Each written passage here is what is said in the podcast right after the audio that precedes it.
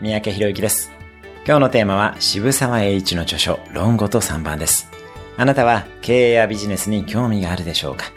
もし興味があるのなら、渋沢栄一の論語と3番だけは絶対に読んでおいてください。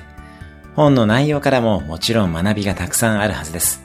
加えて何よりすごいのはその生き方の柔軟性からの学びです。国を良くするという考えのもと、農民から武士になり、尊王攘夷の志士からその真逆の体制の徳川へ仕え、フランスに行った後では徳川を倒した明治政府で働いたりととにかく柔軟です。時代の流れに乗りながら日本を良くするという自分の大義名分のもと、その時点で最良の選択をとっています。あなたも人生の見旗を掲げ、それに向かって柔軟に生きていきましょう。今日も素敵な一日を。